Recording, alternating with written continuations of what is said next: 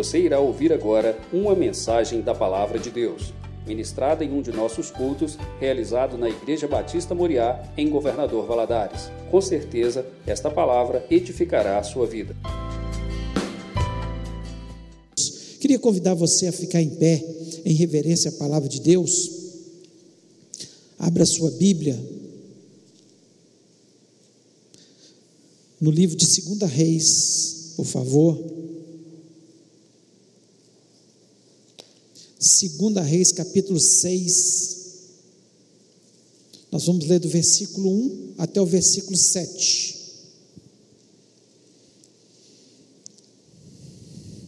Segunda Reis 6, do 1 ao 7, diz o seguinte: Disseram os discípulos dos profetas a Eliseu: Eis que o lugar em que habitamos contigo é estreito demais para nós.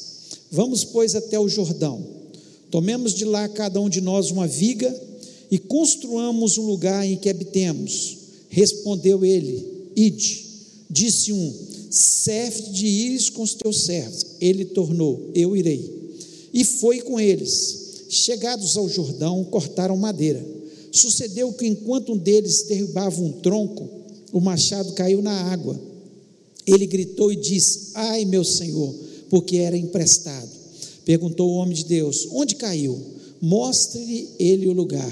Então Eliseu cortou um pau, lançou-o ali e fez flutuar o ferro. E disse: Levanta-o. Estendeu ele a mão e o tomou. Feche os olhos, oremos. Pai, nós louvamos teu nome, nós te agradecemos porque nós podemos cantar uma coisa que é verdade. Em Jesus, amigo, temos, mais chegado que o irmão, está presente na nossa vida constantemente. O Senhor estende as tuas mãos para as nossas vidas, o Senhor está sempre conosco. O Senhor é um Deus que atua nas nossas vidas e nós, neste momento, queremos lhe pedir, ó Pai, fale o nosso coração tenha misericórdia da nossa vida. Ó Deus, me dá graça, me dá sabedoria, me dá unção. Eu sei que tudo isso vem do Senhor. Nós não temos nada, Senhor, para oferecer, mas, Senhor, nós queremos apenas ser um instrumento do Senhor, um canal do Senhor para abençoar as vidas que nos ouvem nesse momento, seja aqui presencial, seja na, dos seus lares, que o Senhor aquete o coração. Nós repreendemos toda obra maligna todo o poder das trevas que queira roubar a palavra do nosso coração. Senhor, haja quietude na nossa alma e possamos, ó Pai, onde nós estivermos, ouvir a tua voz e tomar as lições que o Senhor quer nos ensinar. Pois eu lhe peço isso, Senhor, na autoridade e no poder do nome de Jesus Cristo. Amém. Você pode se sentar.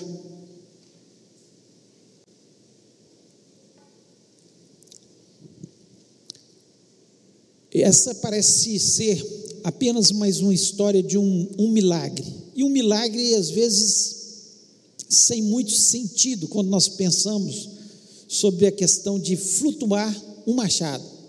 Parece um pouco sem sentido. A cura de uma pessoa, né, multiplicação dos pães para alimentar as pessoas, mas aqui nós vemos um milagre que parece assim, muito sem sentido flutuar um machado, mas a gente não pode imaginar. Hoje, para a gente, o um machado, você vai ali e compra facilmente numa loja de ferragens por um preço muito acessível. Mas certamente um machado, naquela época, era um instrumento muito valioso para eles que precisavam de cortar as suas árvores ali para construir as suas casas, para fazer as suas cercas, né? enfim, tudo que eles tinham que muitas coisas eram feitas com madeiras e eles precisavam muito de um machado. Com certeza era um instrumento muito mais valioso do que um machado para a gente. Por isso que às vezes a gente não dá aquele devido valor que existe aqui no milagre de flutuar um machado. É, mas é, perto de outros milagres, ele realmente é um milagre um pouco sem sentido, né? Para que Deus fez flutuar um machado? Deus usa a vida de, de Eliseu no capítulo anterior para curar uma lepra de um general, um, um sentido muito maior. Aquele general voltou para sua terra, pôde propagar o Deus de Eliseu, foi um testemunho de como Deus opera, Deus é poderoso, né? e o impacto foi extremamente grande naquele milagre. E quantos milagres nós vemos é, praticados por Eliseu? Muitos milagres, mas é, no fundo deste milagre, na verdade, existem coisas muito mais importantes. Esse texto traz coisas muito mais importantes para a nossa vida e que nos levam a pensar. Né? Era um problema, talvez pequeno para nós, próximo dessa, desse problema que estamos vivendo aí no nosso país da pandemia, que alguns estão padecendo por uma situação muito difícil, né? mas era um problema. E todo problema, né, Deus mostra como nós devemos solucionar esses problemas. E eu queria falar nessa noite aqui sobre esse milagre e aproveitar, trazer lições para a nossa vida que são importantes nesse texto, muito mais do que só aquele machado flutuar. E a primeira lição, e é muito importante aqui, né, para a nossa vida, porque o tema da mensagem é tempo de alargar as tendas. É tempo de alargar as tendas. Você pode pensar, meu Deus, nós estamos vivendo a pandemia, nós estamos vivendo uma situação difícil e é tempo de alargar as tendas? Como é isso? O que, que pastor está querendo dizer com isso? Foi a mensagem que Deus colocou no meu coração, vou transmiti-la, tome posse ou não, né? Nós podemos tomar posse, ser abençoados, ou não tomar posse daquilo que Deus está falando para a gente e não ser abençoado. Nós, a dúvida realmente nos impede de ser abençoado. Deus é galardoador daqueles que têm fé, daqueles que acreditam, daqueles que ouvem a voz de Deus e falam: Olha, isso é para mim, eu vou tomar posse no nome de Jesus Cristo. Então, isso é certamente agrada a Deus, né? Assim como Eliseu, através da sua fé, agradou a Deus ao ponto de Deus falar assim: Não, vou agradar a Eliseu, vou fazer o machado flutuar. Ele podia falar: Eu vou te dar o dinheiro para você comprar outro, eu vou dar provisão para você comprar outro machado, mas ele quis mostrar o seu poder diante da fé de Eliseu. Mas esse texto aqui nos ensina algumas coisas em relação às situações adversas, às situações difíceis, às situações que nós nos sentimos exprimidos, as situações em que nós sentimos que está estreito para nós, está estreito demais. Foi o que um dos profetas ali, ali era uma escola de profetas, e um dos profetas diz para Eliseu: Esse lugar está estreito demais para nós. Então o que, que nós aprendemos? Primeira coisa, que tudo na nossa vida começa com um sonho. Tudo começa com um sonho. Se você não estiver sonhando, você pode ter certeza que você não vai obter vitórias, você não vai ter conquistas na sua vida. Só aconteceu aqui na vida desses profetas porque um deles sonhou, e certamente foi Eliseu que ensinou a sonhar. Eliseu era um sonhador. Eliseu, quando ele estava seguindo Elias, ele foi seguidor de Elias, ele aprendeu com Elias, que foi um grande profeta, né? nós conhecemos as histórias de Elias. Ele aprendeu com Elias muitas coisas, mas quando Elias estava para ser levado no redemoinho, né? na carruagem de fogo, o que, que Elias chegou para ele e falou: O que, que você quer de mim? Ele falou assim: Eu quero porção dobrada do seu espírito um sonhador. Elias já era um grande profeta, um profeta que fez, fez é, é, parar de chover, fez chover novamente, que matou os profetas de Baal, fez que fogo caísse do céu, queimasse o holocausto. Quantas coisas maravilhosas ele fez, coisas espetaculares. Foi sustentado por, por corvos durante o tempo da seca Coisas tremendas Deus fez através da vida de Elias, mas ele, como era um homem sonhador, ele falou: Eu quero porção dobrada do seu espírito, eu quero que Deus me use. Em outras palavras, ele estava dizendo assim: Eu quero que Deus me use, até mais que você, usou você, Elias. Eu quero ter experiências grandes com meu Deus. E quando a gente lê os textos bíblicos, Elias fez sete, a relato de sete grandes milagres de Elias. E de Eliseu, 14 milagres. Então ele recebeu porção dobrada do Espírito que estava sobre Elias, que é o Espírito de Deus. Ele queria o Espírito Santo em porção dobrada. Então ele era um sonhador e levou esses profetas a sonhar também. E se nós não sonharmos, se nós não tivermos sonhos, nós não vamos obter vitórias. Tem pessoas que passam a vida inteira pensando, não está bom do jeito que está. Deus não nos criou para pensar que está bom do jeito que está. Deus quer que a nossa vida espiritual seja muito maior do que nós estamos vivendo. Deus quer que a nossa vida material seja mais do que nós estamos vivendo. Deus quer que os nossos relacionamentos sejam mais alicerçados no amor do que nós estamos vivendo. Deus quer algo mais para a nossa vida. Nós muitas vezes deixamos de sonhar e perdemos inúmeras bênçãos de Deus. Deus gosta de sonhador, de pessoas que sonham, pessoas que não, não é questão de só ficar sonhando, não, é sonhar e agir. É claro que aqui esse profeta, ele falou assim: olha, esse lugar está estreito demais para nós. Ele ficou só sonhando? Não, ele agiu. Ele pegou o machado e foi atrás de madeira para ampliar, para que os seus sonhos se tornassem realidade. Então não adianta também ficar só sonhando sem a ação. Nós precisamos sonhar e colocar em prática. Eu quero fazer uma universidade e não estudo para passar no vestibular, isso é, vai ficar só no sonho. Mas se você sonha com isso e estuda, se esforça, corre atrás, Deus vai realizar o seu sonho no nome de Jesus. Com certeza. Deus, Ele quer que sonhemos sim, porque tem gente que só fica no sonho, sonha demais, sonha com uma coisa, sonha com outra e nada realiza, porque só fica no sonho. Tem que ter ação, ação da nossa parte. Nós vemos lá em Gênesis 37 que José do Egito, ele teve, na verdade, dois sonhos. Primeiro, ele vê os feixes de, de, de, de da, da agricultura onde ele levanta um feixe no meio e os seus irmãos estão com os feixes ao redor dele e se inclinaram diante dele. Os irmãos ficaram nervosos com aquilo. Ele está dizendo que vai ser superior a gente, nós vamos nos inclinar.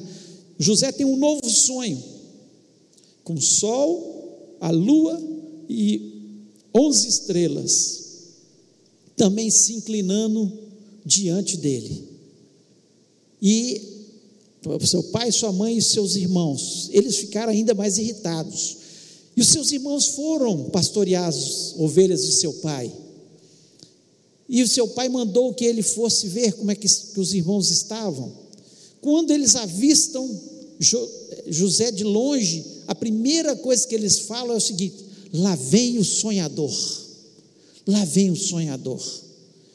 E os sonhos de José se tornaram realidade. Realmente os seus irmãos, seus pa, seu pai, sua mãe tiveram que se inclinar a ele, porque ele se tornou um grande homem no Egito. Depois de Faraó era ele. Então ele era um sonhador e nós precisamos estar sonhando. Quem não sonha jamais vai alcançar. Eu creio que muitos aqui já sabem muito bem disso, né? que sonharam em fazer uma universidade, como eu sonhei um dia fazer uma universidade, me formei, sonhei e lutei para que isso acontecesse, me esforcei para que isso acontecesse e Deus realizou o meu sonho. Esses dias eu estava vendo uma senhora, uma jovem senhora médica de 89 anos, curada de coronavírus. Ela é russa e ela é, é, estava feliz de voltar a trabalhar. Ela faz quatro cirurgias todos os dias, 89 anos, quatro cirurgias, ela é proctologista, quatro cirurgias todos os dias, e ela fala que aquilo ali é que faz com que ela viva, porque ela continua sonhando em ajudar pessoas. É assim que ela diz, porque ela, dinheiro para ela nessa altura do campeonato, já conquistou tudo que tinha que conquistar. O sonho dela, o que mantém ela de pé, operando e tudo, é porque ela consegue ajudar pessoas com a sua profissão. Então achei aquilo ali maravilhoso. E muitas pessoas às vezes já estão aí com uma determinada idade já pararam de sonhar. Não, não, já fiz tudo que eu tinha que fazer na vida. Agora eu não quero fazer mais nada. Sendo que Deus tem muitas coisas a fazer através de você. Não importa a idade que você tenha. Você pode ser muito útil ainda nas mãos de Deus. Nós precisamos estar sonhando, continuar sonhando. Eu, eu, vejo que essa pandemia ela tem roubado o sonho de muitas pessoas. Tem muitas pessoas que estão dizendo o seguinte: esse é um ano perdido. Esse é um ano perdido. Quem já ouviu essa frase esse, é, é, é, de alguém esse ano? Esse é um ano perdido. Os políticos estão dizendo: esse é um ano perdido. Muitos economistas estão dizendo que isso é um ano perdido. E eu tenho ouvido de muitos irmãos em Cristo, aqui da nossa igreja, que Deus os está abençoando no meio da pandemia. Deus está fazendo milagres no pandemia. Sabe por quê? Porque não deixaram de sonhar, continuaram sonhando. Não, não é um ano perdido. Deus vai abrir uma porta, Deus vai fazer alguma coisa e eles se esforçaram para que isso acontecesse. Se você achar que o ano está perdido, está perdido mesmo. Está perdido. Quem parar de sonhar já morreu. Já morreu. Nós temos que continuar sonhando e acreditando que não é um ano perdido. No meio da situação, Deus pode nos dar o escape, Deus pode nos dar uma revelação nova, um, um novo motivo, uma nova, uma nova situação, um novo negócio. Deus pode fazer isso. Então não acredite nessa frase dita pelos pessimistas. Nós acreditamos naquilo que Deus diz. Se Deus falar, vai acontecer. Muitos poderiam dizer para José: você está perdido, você já estava caiu na, na, na cisterna, foi vendido como escravo, ficou como escravo, foi caluniado, foi para a prisão, mas ele continuou olhando o seu sonho. Então, sem sonho, nós não vamos conseguir nada. Aqui nós vemos, nessa escola de profetas, pessoas que tinham um sonho. Esse lugar está estreito demais para nós. Nós vamos alargar as nossas tendas, nós vamos tornar esse lugar maior. Nós precisamos de mais espaço, nós precisamos da intervenção de Deus, mas nós vamos nos esforçar para que isso aconteça. Existe uma história de um homem que ele tinha um sítio, um pequeno sítio, e ele tinha uma vaquinha naquele sítio. E ele vivia daquela vaquinha, ele e a sua família. Ali ele tirava o leite todos os dias, fazia um pouco de queijo, vendia aquele queijo para comprar outra coisa, e assim ia. Passou um certo, uma certa pessoa ali e perguntou para ele: Olha, você tem tanto espaço, por que, que você não, não, não tem outras atividades nesse sítio? Você pode fazer outras coisas nesse sítio? E ele: Não, está ótimo desse jeito. Eu, eu, tenho a minha vaquinha, a vaquinha dá o leite, eu faço queijo, eu vendo, estou vivendo e tudo. Aquele homem pegou a vaquinha daquele, daquele moço e jogou no precipício e aquela vaquinha morreu. Passou-se um tempo, ele volta ali e viu aquele sítio todo florido, com horta, um pomar, um, um lago com peixes, novos animais, outras situações. Por quê? O comodismo, muitas vezes, na situação que nós estamos, nos leva a ficar parados e falar: não está bom do jeito que está Minha vida está boa do jeito que está. Sendo que Deus às vezes tem outros sonhos para nós, para nos tirar do comodismo. E eu creio que essa pandemia veio para nos tirar do comodismo espiritual, porque Deus tem planos maior. Nunca falamos tanto da volta de Jesus, nunca vimos pessoas orando e jejuando tanto, porque precisam orar e jejuar mais, porque senão é, a situação fica difícil e estão vendo que a oração e o jejum e estar na presença de Deus, santificar a sua vida, dá certo, dá certo. Então sa estão saindo do seu comodismo espiritual. Tem pessoas que estão achando outras opções de negócio, outras opções que talvez ele volte até para os seus negócios antigos, fazendo, mas já com outras opções, porque ele foi obrigado a se articular senão ia ficar numa situação difícil. Então nós acreditamos que nós precisamos colocar os nossos sonhos nas mãos de Deus, sim, mas nós temos que sonhar. Quem não sonha, quem parou de sonhar, quem acha que não, agora está ótimo, você vai só regredir. Nós precisamos sonhar. Eu espero que você possa pensar sobre isso Primeiro, tudo começa com sonho. Não desista dos seus sonhos. Peça a Deus para colocar novos sonhos na sua mente. Saia do comodismo, se esforce e Deus certamente vai te abençoar e você vai poder falar como esse profeta. Esse lugar está estreito demais para nós. Nós queremos alargar a nossa tenda. Nós vamos ampliar. Algo novo vai acontecer no nome de Jesus. Segundo, uma segunda lição que nós aprendemos aqui: olha, é preciso andar com pessoas de Deus. Ande com pessoas de Deus. Tem pessoas que andam com pessoas erradas, não andam com pessoas de Deus. Esse profeta, esse profeta, principalmente esse que falou aqui com Eliseu, ele não abriu mão de estar com o homem de Deus. Ele chegou no versículo 2, ele diz o seguinte: é, vamos, pois, até o Jordão, tomemos de lá cada um de nós uma viga e construamos um lugar em que habitemos. Respondeu Eliseu: Ide, ide. Quando você anda com pessoas de Deus, que têm visão de Deus, que são para cima, que olham para o autor e consumador da fé, que são pessoas de fé, quando você mostrar um projeto, olha, nós vamos lá, nós vamos até lá e vamos cortar cada um de nós um tronco. E aí outra lição, nós precisamos às vezes das pessoas, dos outros para nos ajudar, para nos ajudar a carregar os troncos, né? Nós precisamos, mas precisamos de palavras, de incentivos, de incentivo. Pessoas que dizem: Olha, eu estou com um projeto, Deus está colocando um sonho no meu coração, e falar para você: ide, ide, como Eliseu falou para aquele profeta: ide. Se fosse uma pessoa que não fosse uma pessoa de Deus, uma pessoa para baixo, o que quer falar? Olha, é difícil.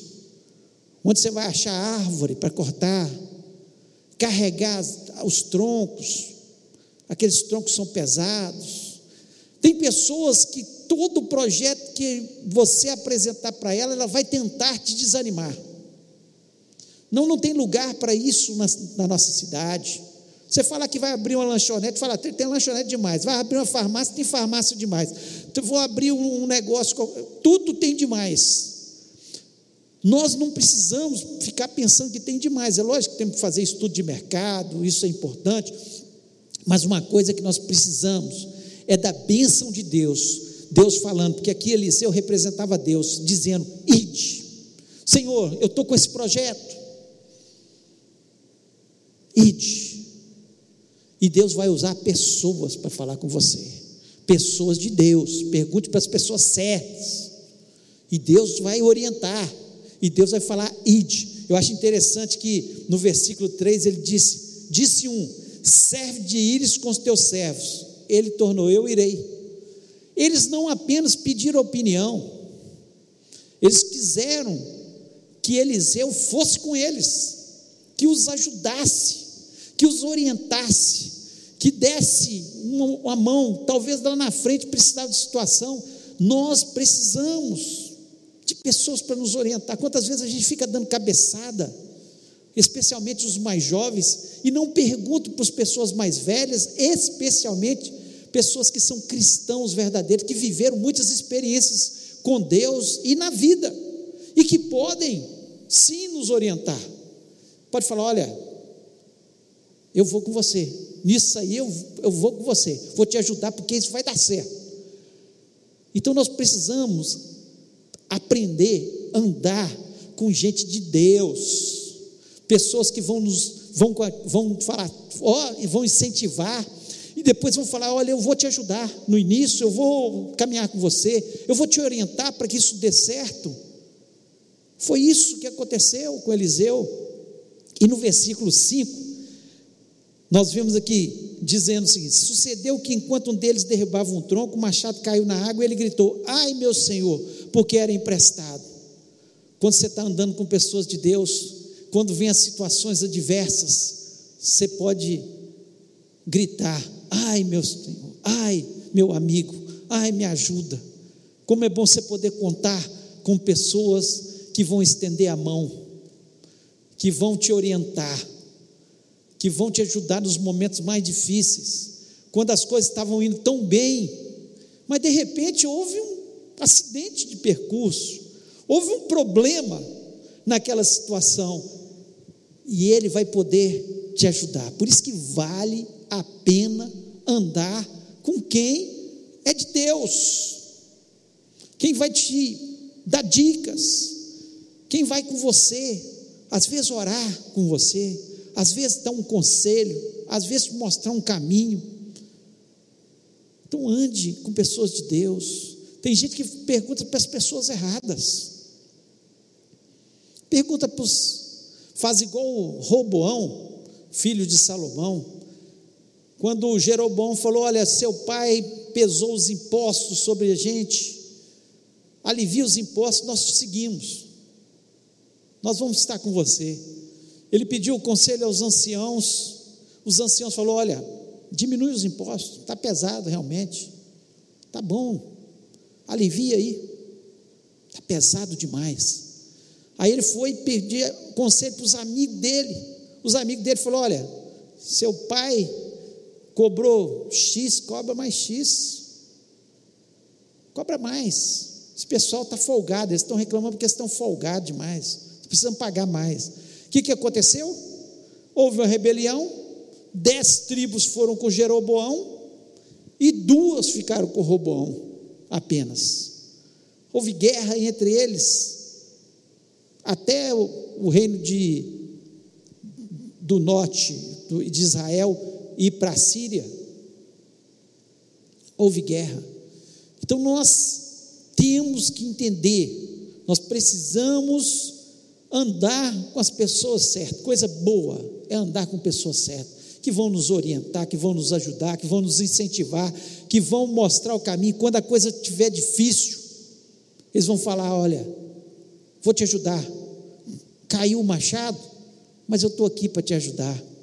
E pedir o socorro, falar, eu preciso de ajuda.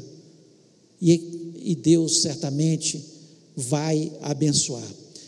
E terceiro e última lição que eu quero falar com vocês nessa noite, que tem hora que nós precisamos de milagre. Nessa pandemia nós estamos precisando de quê? De milagre. Nós estamos precisando de milagre.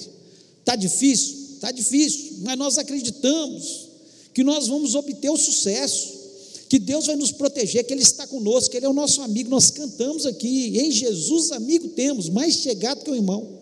Ele mesmo disse que estaria conosco todos os dias, até a consumação do século. É isso que nós acreditamos. Nós acreditamos, sim, que nós precisamos sonhar no meio dessa situação, e coisa boa é sonhar e obter os nossos sonhos, conquistar os nossos sonhos, né? Que coisa boa é a gente ter gente com a gente que nos aconselha, mas tem hora, gente, que é milagre que nós precisamos. E nós vemos aqui no versículo 6, Perguntou o homem de Deus: Onde caiu?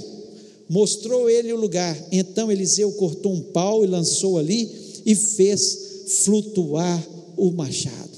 Eles sonharam, eles tinham Eliseu por perto para incentivar, para dizer: estou junto com vocês, para orientar, tudo. Mas no momento que a situação ficou difícil, que o machado caiu e afundou no rio, e acabou com o sonho de construir, de alargar a tenda. E muitas vezes é isso que às vezes está acontecendo. O problema veio e acabou com o sonho de muita gente. Muitas coisas que tínhamos planejado, tínhamos sonhado, que acreditávamos que ia acontecer. E eu quero te dizer, meu irmão, minha irmã, que você precisa de um milagre. E o mesmo milagre que aconteceu ali, fazendo flutuar aquele machado, pode acontecer na sua vida, no nome de Jesus. Aquele pau que Eliseu lança ali sobre as águas, significa o madeiro de Jesus Cristo, onde Jesus Cristo foi crucificado. E se você olhar para o madeiro, se você olhar para a cruz de Cristo, os milagres vão acontecer no nome de Jesus. A cura vai acontecer, porque no nome de Jesus Cristo a cura a libertação vai acontecer, porque no nome de Jesus há libertação. O milagre da multiplicação vai acontecer, porque no nome de Jesus Cristo há multiplicação. A ressurreição dos sonhos vai acontecer, porque no nome de Jesus Cristo até os mortos ressuscitam. E no nome de Jesus Cristo você vai ser abençoado você vai ser restaurado, você vai ver o seu sonho acontecendo muito mais do que você pediu ou pensou, porque Jesus Cristo faz muito mais do que pedimos ou pensamos. É tempo de alargar as tendas. A pandemia, para quem tiver fé, vai sair mais fortalecido espiritualmente, primeiro, porque é o mais importante, porque se você estiver forte espiritualmente, você vai ter fé, vai ver os sonhos realizados, vai ver as curas acontecendo, vai ver a porta se abrindo, porque é no nome de Jesus Cristo que nós lutamos nessa terra.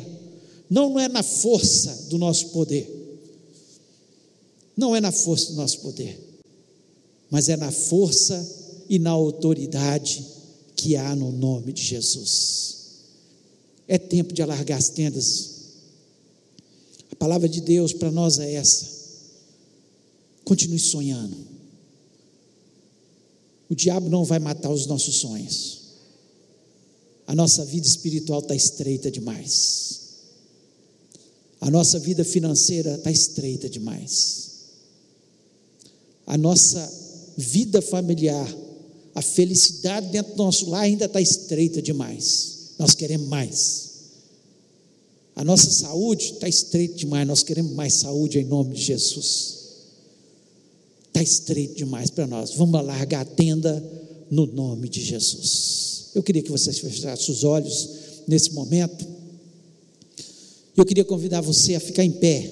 Você que está em casa também, fique em pé. Eu não sei qual é o seu sonho.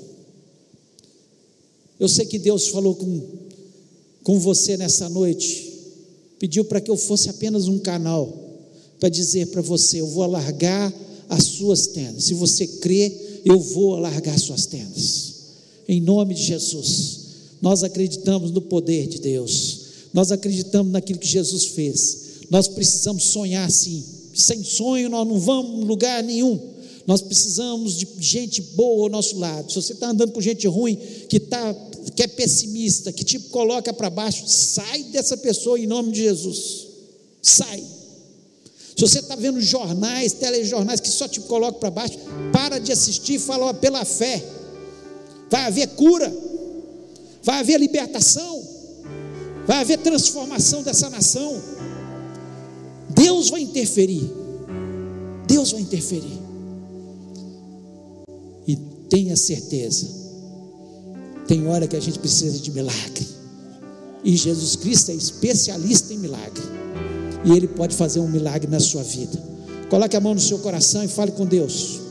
Deus, realize os meus sonhos. Eu quero sonhar. Me ensina a ouvir as pessoas boas. Mas faz um milagre em mim. Faça algo novo, algo poderoso, algo que transforme. Eu quero ver a tua intervenção. Eu quero ver o teu poder sendo manifesto sobre a minha vida.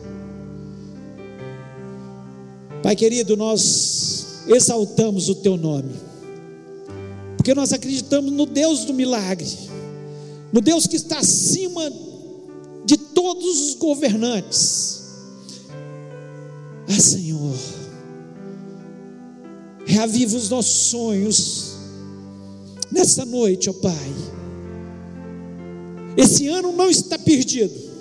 Em nome de Jesus, nós lhe pedimos que esse ano não esteja perdido para a nossa nação, que esse ano não esteja perdido para a nossa cidade, que esse ano não esteja perdido para a nossa família, que esse ano não esteja perdido para nós, ó Pai, porque nós vamos sonhar e nós vamos ver a manifestação do Teu poder, a Tua glória vindo sobre as nossas vidas. Ó Deus, nós esperamos apenas no Senhor. Ó Deus, está estreito demais para nós. Nós queremos mais do Senhor. Nós queremos ter experiências maravilhosas com o Senhor. Nós queremos novos dons. Nós queremos o nosso caráter moldado no caráter de Cristo. Nós queremos, Senhor, que a nossa família seja uma família mais abençoada. Senhor, em nome de Jesus, que haja milagres todo dia, que haja manifestação do teu poder. Ó Deus, aquilo que está torto, que o Senhor endireite em nome de Jesus Cristo. Ó Deus, nós esperamos apenas do Senhor. Ó Deus, Satanás, ele acha que pode matar os nossos sonhos, mas nós, ele, o Senhor é maior do que muito maior do que Satanás. Quem é Satanás diante da tua presença? E o Senhor é que está nos dizendo: sonha, meu filho, sonha eu quero alargar as tuas tendas, eu quero fazer coisas novas na sua vida, eu quero fazer um milagre em nome de Jesus. Ó Deus, manifesta sobre a vida do teu povo.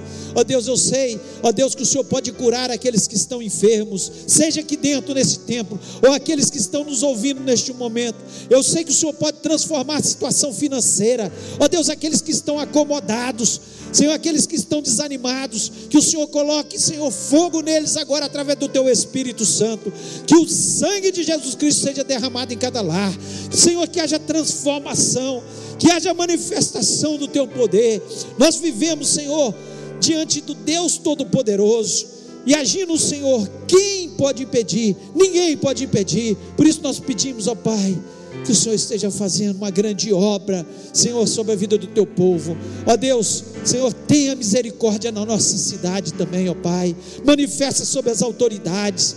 Dá, Senhor, as atitudes corretas. Senhor, que haja, Senhor, cura nessa cidade, que o Senhor, Senhor esteja abençoando as pessoas, ó Pai, aqueles que estão nas UTIs, aqueles que estão internados, aqueles que estão enfermos, que o Senhor os cure em nome de Jesus. Nós clamamos pela tua misericórdia, nós sonhamos com uma cidade melhor, com uma cidade salva, com uma cidade, Senhor, onde o Senhor esteja se manifestando e fazendo os teus milagres. Ó Deus, e por isso nós pedimos, abençoa, tem misericórdia, abençoa essa nação. Ó Deus, nós precisamos do Senhor. Nós sonhamos sim com uma nação melhor, uma nação cheia do teu Espírito Santo. Levanta homens de Deus, Senhor, para serem, Senhor, é, deputados, Senhor, para serem governadores, para serem prefeitos, para serem, Senhor, ministros nessa, nessa nação, Senhor, e que haja uma mudança total, ó Pai. Levanta, Senhor, todas as autoridades, Senhor, que o Senhor esteja levantando homens e mulheres de Deus para estar, Senhor, agindo, Senhor, em todos os setores, ó Pai. Nós esperamos do Senhor, ó Deus tenha misericórdia da nossa vida. Que essa noite seja uma noite muito especial na vida dos meus irmãos. Reaviva esses sonhos, ó Pai. Faça os teus milagres e que a glória seja do Senhor. Toda honra, toda glória, toda exaltação a Jesus Cristo. Toda exaltação a Jesus Cristo. Aquela madeira que caiu naquela água simbolizava aquele madeiro, aquele madeiro que nós olhamos para ele olhamos para o Autor e Consumador da nossa fé, ele venceu a morte, ele ressuscitou e ele nos tornou mais que vencedores em Cristo Jesus. E nós glorificamos o teu nome. Senhor, dá-nos uma semana muito especial, uma semana de vitória, uma semana de manifestação do teu poder, que o teu povo possa contar os milagres que aconteceram, ó Pai, que o teu povo possa falar, Senhor, uns para os outros, ó Pai, Senhor, ide, ide, ide, animando uns aos outros, incentivando uns aos outros, Senhor, sonhando uns com os outros, Senhor, ajudando uns aos outros, e no nome de Jesus Cristo, nós todos sairemos vencedores, pois nós pedimos isso, Senhor, na autoridade e no poder que há no nome de Jesus Cristo. Amém.